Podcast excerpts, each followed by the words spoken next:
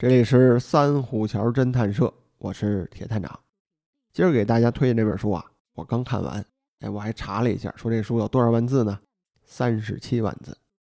这个在侦探小说来说呀，都是大部头的书了。像之前推荐什么《白夜行》啊这些书啊，也就三十万字。三十七万字，大部头的一本书啊。这书我虽然说是刚看完，但也不是看过第一遍了。呃，第一次读的时候，应该是在大约是在零八年到一零年之间。第一次读还是一本英文书啊，然后后来呢，也就是近几年读过一遍，然后这一遍呢是第三遍。为什么说读这么多遍呢？都是有原因的，而且每一次啊，这原因都不一样。说说了这么久，这本书叫什么呢？告诉您，它叫做《玫瑰的名字》。您听这个名字，不像是一个传统性的什么侦探小说，一般像这个欧式啊、美式，哎，翻译过来这个侦探小说都叫什么某某谋杀案呀、某某事件呀，哎，这类名字。您听这名儿，《玫瑰的名字》，有没有读出一点哲学思辨的味道来？您要有这感觉，说明对了，因为这本书啊被定义成是密码型的推理小说。还有人啊，管它叫做知识型的推理小说，但是我觉得“知识”这个词儿吧，太过宽泛，什么都能叫知识，什么体育知识啊、历史知识啊、文化知识啊，这个嗯，我觉得不太好。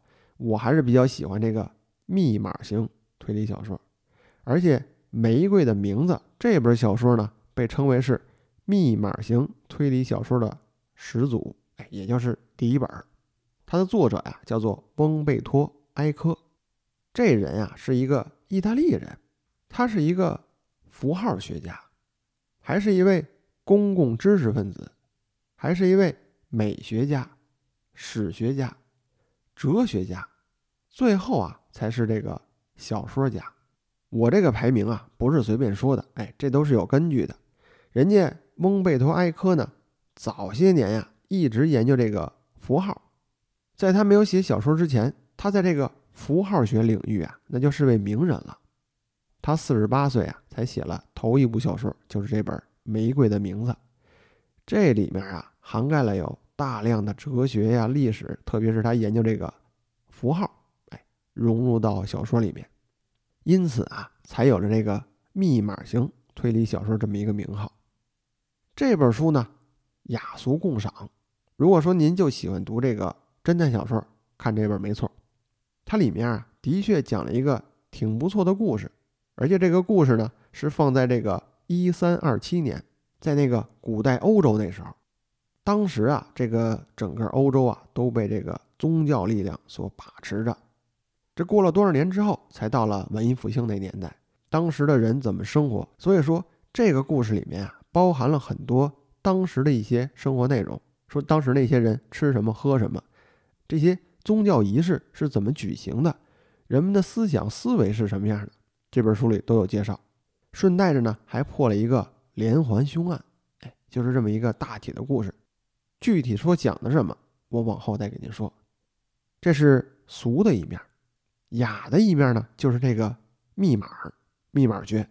这里面啊，引入了很多宗教故事，还有就是一些哲学思辨的一些过程。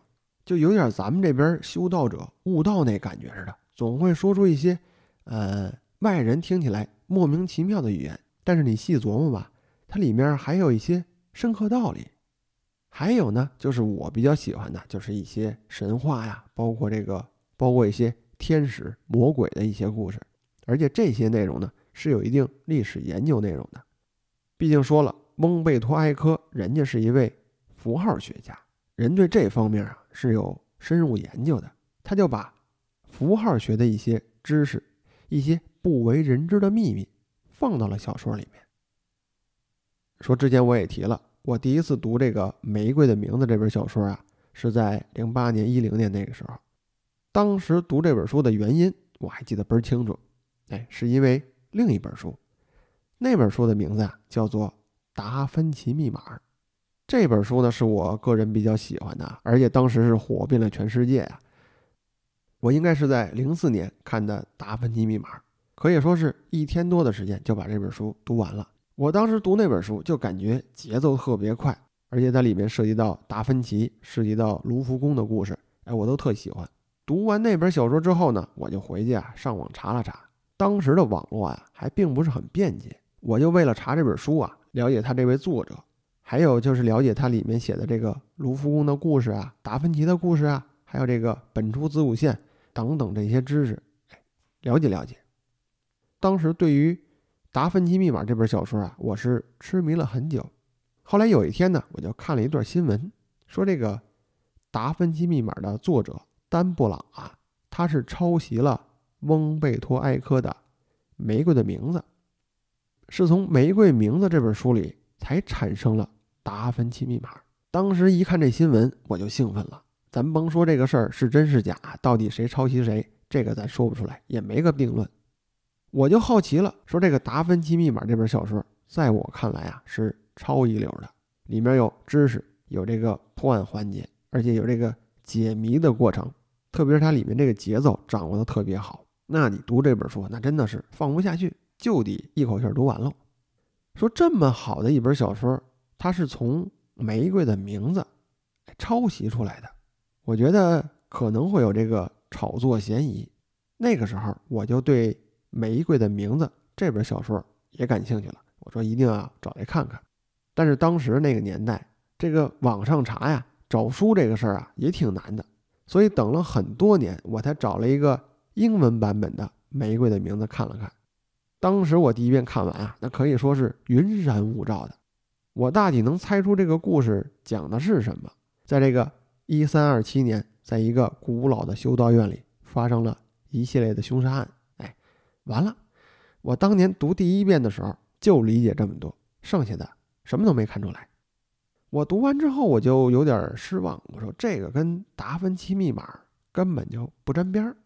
这事儿看完之后呢，也就过去了，也没怎么太在意。直到这个呃，上海译文呢出了这本《玫瑰的名字》这个中文本。哎，我又找来看了一遍，看这一遍的目的呢，就是为了解释当年说这本书到底讲的什么，我给他弄明白了。读过之后啊，我觉得它除了讲凶杀案之外，它里面啊用了很多的暗语，这个暗语呢包含了一些宗教的内容，还有啊，它讲述了一个神秘的图书馆，这个图书馆里的一些藏书。还有就是这个掌管图书馆的这个人，这个管理员呢，就好比是金庸先生写这个藏经阁的那个扫地僧一样，一位不世出的高人。读过这第二遍之后啊，我还产生了一个疑问，就是这本书它为什么叫做《玫瑰的名字》呀？这名字挺不错，总比那些一上来就叫什么谋杀案呀、啊某某事件呢，我觉得比那个好。但是。好像这个名字跟这本小说啊没什么关系，这本书也不是讲什么玫瑰花之类的故事，好像这个小说的名字吧，不太相符。到底说为什么不相符？我觉得可能是我理解有问题。毕竟后来我了解这本小说啊挺有名，它在一九八零年就出版了，出版之后啊，在这个欧洲欧美界啊很流行，哎，大卖。而且这本书在日本的推理界也是响当当的名号，他还曾在这个日本小说的推理榜上打榜了头一位，而且站住这个位置长达有二十年之久啊！二十年呀，你想在这个日本这么一个推理小说特别繁盛的这么一个地方，能占据有二十年，多不容易的事儿啊！所以说，理解不了玫瑰名字这个事儿。一定是我的问题啊，是我这个书没读进去，可能就抱着这么一个比较执拗的想法。这书啊，我看了有第三遍，就是我刚刚跟您说的，看完这第三遍。看完之后呢，我上网查了一些资料，然后包括各大网站的写的这个书评，哎，中国人的也有，外国人的也有，看了很多，我大体能了解为什么说这本书很厉害了，为什么它叫密码型的推理小说了。讲了这么多呢，这本书的推荐啊，我分三段跟您说一说。首先呢，咱们就先说这故事到底讲的是什么，讲这个小说俗的那一面。然后呢，咱们就讲讲这本小说的一些内涵、一些暗语，也就是它雅的一面。最后啊，我给您破解一下啊，说这书为什么叫做《玫瑰的名字》，到底是为什么？我给您说说。那首先啊，咱们先说这个故事讲的是什么。其实啊，挺简单，时间呢就是发生在一三二七年，在这个欧洲。说在欧洲的十四世纪初，哎，在这个德国这块地方啊，产生了两个国王，一个呢是路德维希，另一个是腓特烈。这两个人啊，就有点像咱们这个楚汉相争那时候刘邦和项羽的那个故事，两个皇上争地盘，这其中呢。还夹杂着一个教皇，这个了解欧洲宗教史的朋友都知道啊，教皇这个在欧洲当时是一个很重要的地位。就这么三方力量纠缠到一起了。这个所讲的呢，就是故事的一个大背景环境。在那个时候啊，宗教占据了人们的思想，而且作为宗教的这个研究者、修行者，就是这些修士们，有很高的社会地位。他们的日常啊，就是了解宗教，还有发扬宗教。这个故事的两位主人公啊，就是这个修士，一位呢叫做巴斯克维尔的威廉，另一个呀是这个威廉的小徒弟。哎，就这师徒俩人。这个威廉呢是一个特别好学的人，而且啊能力特别强。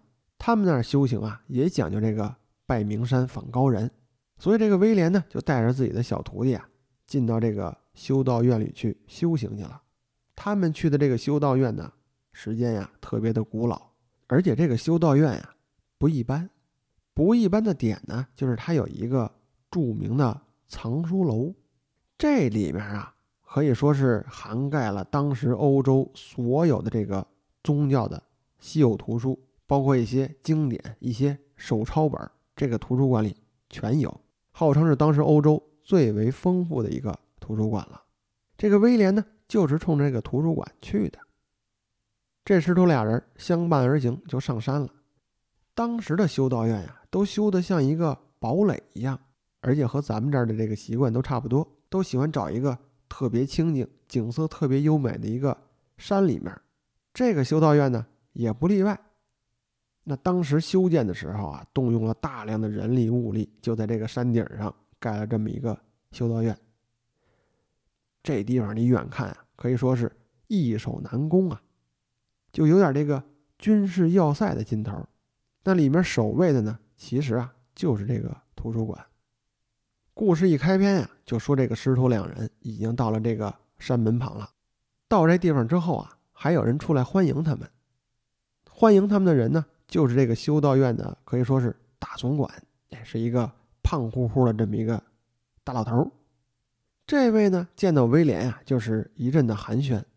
但是在这个察言观色之间啊，哎，威廉发现这个人变颜变色的，好像他在这个山门口啊，不是为了等威廉，好像有其他的目的。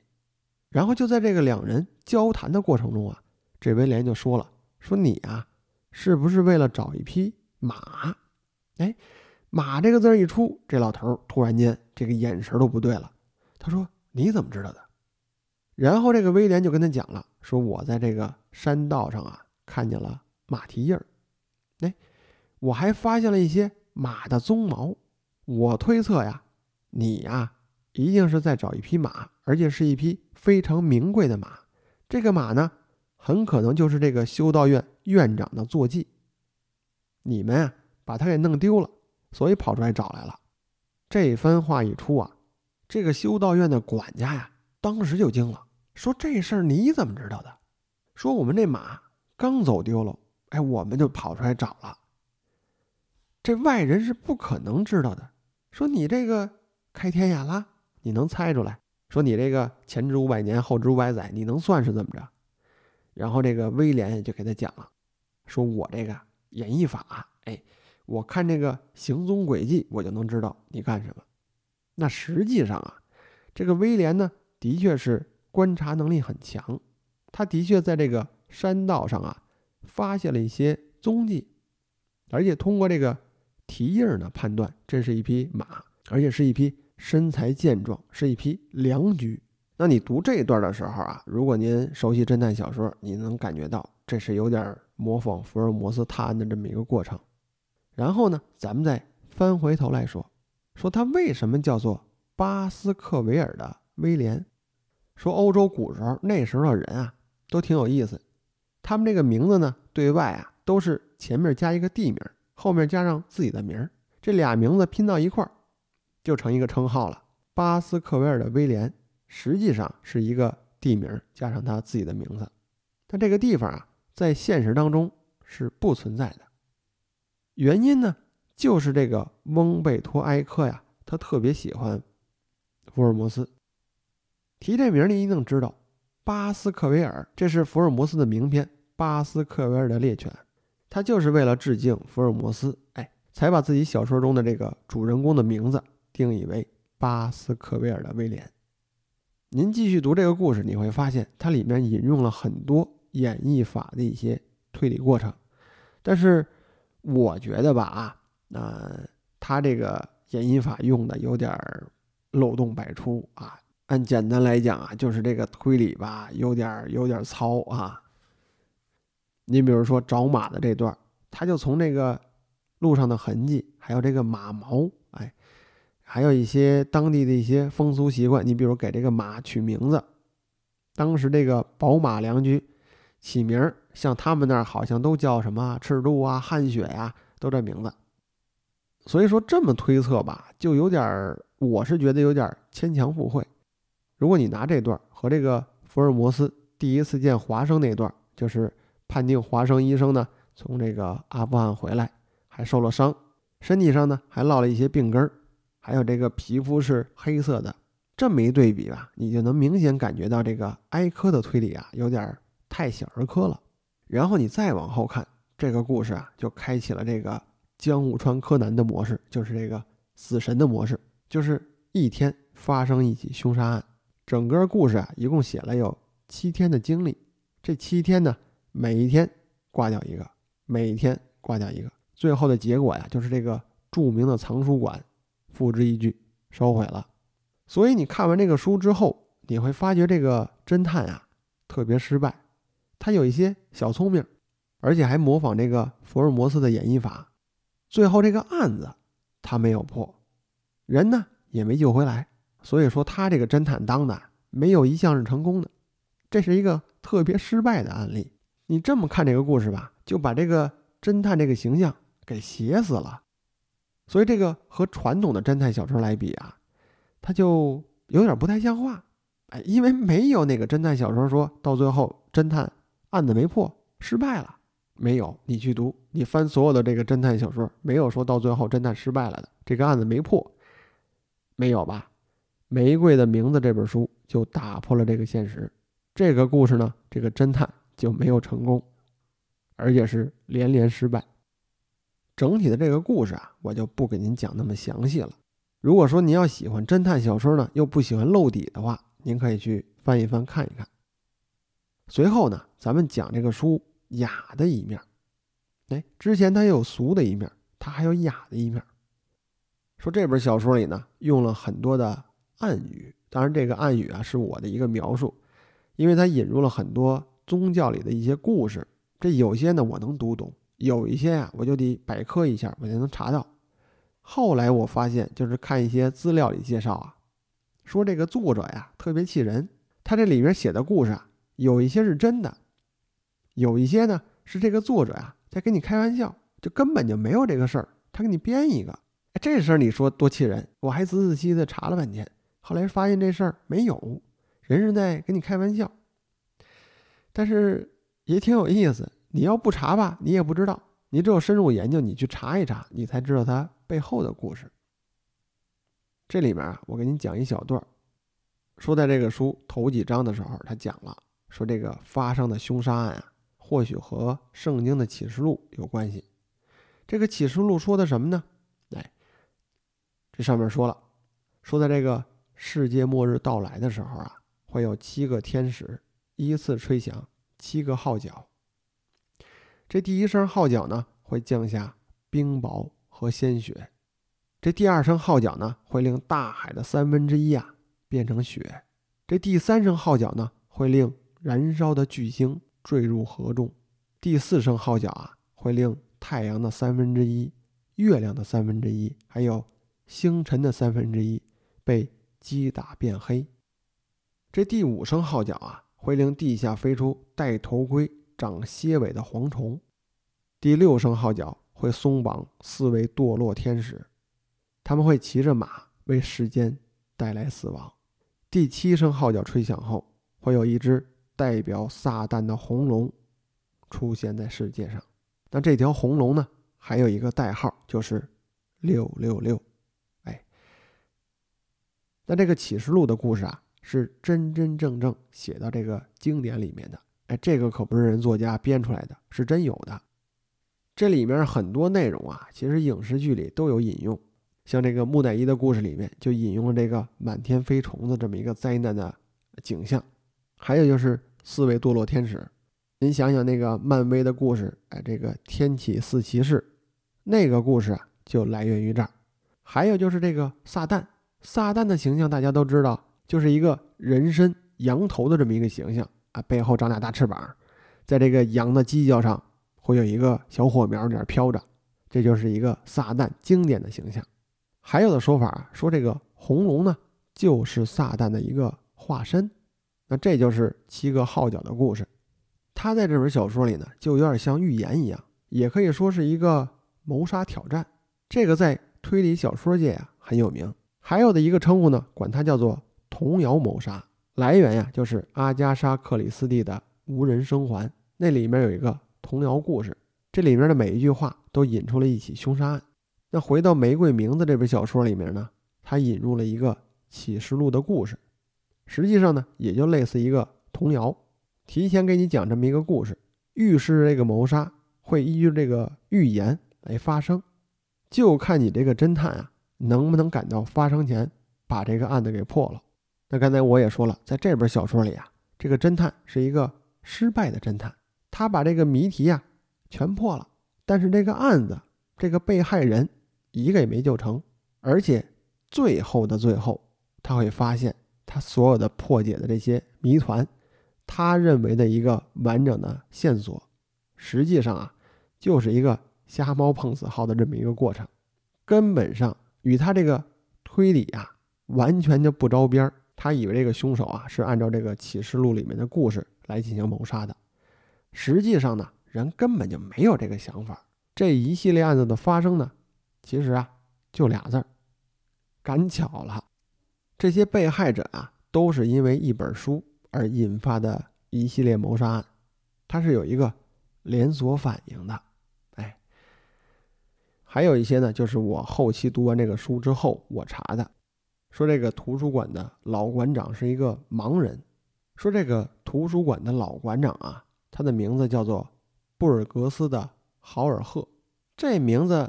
乍一看吧，你可能反应不过来，反正我当时没明白。后来我查资料，我才知道，您把这名字翻过来看，就是豪尔赫·博尔赫斯。哎，这名字一出，我想您都知道了吧？就是这个著名的阿根廷作家豪尔赫·路易斯·博尔赫斯。他很有名的代表作就是这个《小径分岔的花园》，是一个有点科幻色彩的侦探小说。而且这个故事里面还有咱们中国人出场，写了一个有点像间谍故事这么一个小说，但是科幻色彩比较浓。实际上呢是一个哲学小说，这就是这个著名作家呀，他写这一部小说里头可能涵盖了很多的点，你只能一个一个解读。哎，科幻内容也有，侦探故事也有，更多的呢是一些哲学内容，你去读吧。小径分岔的花园还是一部。短篇小说字数不多啊，一会儿就读完。这个可能超出了咱们这个节目啊，咱们就不细讲博尔赫斯到底是谁了，他有什么代表作啊？有兴趣呢，您可以去翻一翻。反正这位作家很多书啊，我是看过，因为他都是很小的一些短篇故事，读起来也不费劲。那说这个玫瑰名字翁贝托埃科为什么要把博尔赫斯引入进来呢？我觉得这个埃科呀，写小说在这个。特别是在自己头一部小说里面致敬了很多人。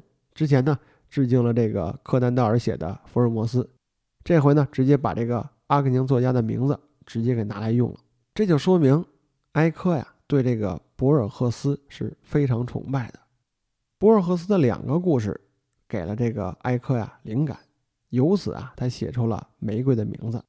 这两本小说呢，我给你也说说，一个呀叫做《通天塔图书馆》，另一个呢叫做《死亡与指南针》。这两部小说啊，也像个侦探小说的感觉，有点科幻色彩，包括也出现了这个图书馆。所以这么一看，您看这个埃科从这两部小说里啊，还真的拿了不少东西。哎，那这要延展出去啊，这个故事要说的就多了。我这个呢，也是总体给您概括一下，把这部小说的俗的一面、雅的一面给您举个例子。最后啊，我就给您破解破解，说这部书为什么叫做《玫瑰的名字》。读过整篇小说之后啊，我觉得它应该叫做《修道院谋杀案》。我觉得这个名字好像更贴切一些。那当然啊，这个是我最初的想法。我觉得《玫瑰的名字》这个名儿啊，完全就是一个作者的恶作剧。哎，我是这么考虑啊。而且特逗的是啊，我这个后来翻资料的时候啊，我发现埃科给这部书最初起的名字啊，就叫《修道院谋杀案》，后来改成。玫瑰的名字的，哎，你看跟我不谋而合吧？但是为什么说他后来把名字改了呢？人家一定有目的啊！他是引用了一个谚语，按照作者原话，他是这么说的：“他说玫瑰啊，是一个意义如此丰富的象征，以至于落到几乎毫无意义的地步。”哎，丰富的象征落到毫无意义的地步，你细品这个文字啊，还是有很多。丰富道理在的，那这个呀是作者的一个解读，我呢也看了很多内容，哎，然后有几种解释，我也跟您说说。一种解释啊，是说这个小说当中的故事，也就是这个修士，他们在这个修道院修行的过程中啊，哎，发生了一起艳遇。这个修士呢和这个乡村中的农妇两人好上了，但后来啊发生了一个悲剧。就是因为当时这个封建迷信的思想，这个农妇呢被这个宗教审判定义为是女巫，后来啊就被执行了火刑。那这个修士当时眼睁睁看着自己的恋人啊就这么被活活烧死了，他呢没有伸出援手，没能把这个人救下来。而且整部小说啊是以这个修士的笔记，就是这个修士描写了自己七天的经历、所见所闻。呈现了这么一部小说，以这个修饰的角度去看啊，他是以玫瑰这个名字呢，来代表了那位农妇，也代表了自己这段爱情故事，所以小说起名为《玫瑰的名字》。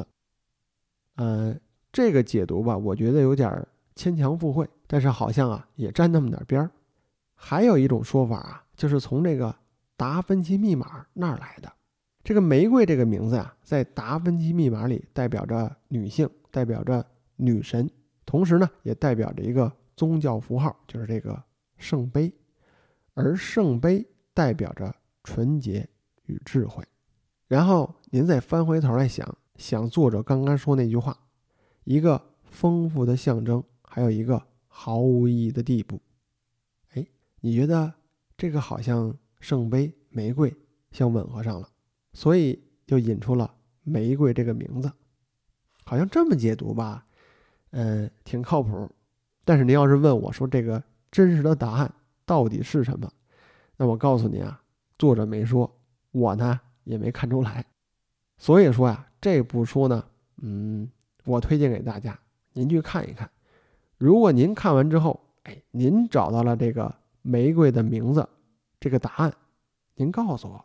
我是很有兴趣知道知道的，而且往后啊，我还想再看这么一本书，我就想破解一下这个玫瑰的名字在这部小说里啊，到底代表着什么意义。那好了，今儿这个推荐的环节呢，就到这儿，希望大家呢回去看看这部书。哎，我觉得这部书出版的不错，翻译的也很好。如果您在看书的过程中，您理解了什么是玫瑰的名字，也希望您有兴趣可以。在这个节目下面这个评论区啊，写出来，大家共同讨论一下，也是个挺有趣的话题。那好了，今儿这节目啊就到这儿。这里是三虎桥侦探社，我是铁探长，我们下期见。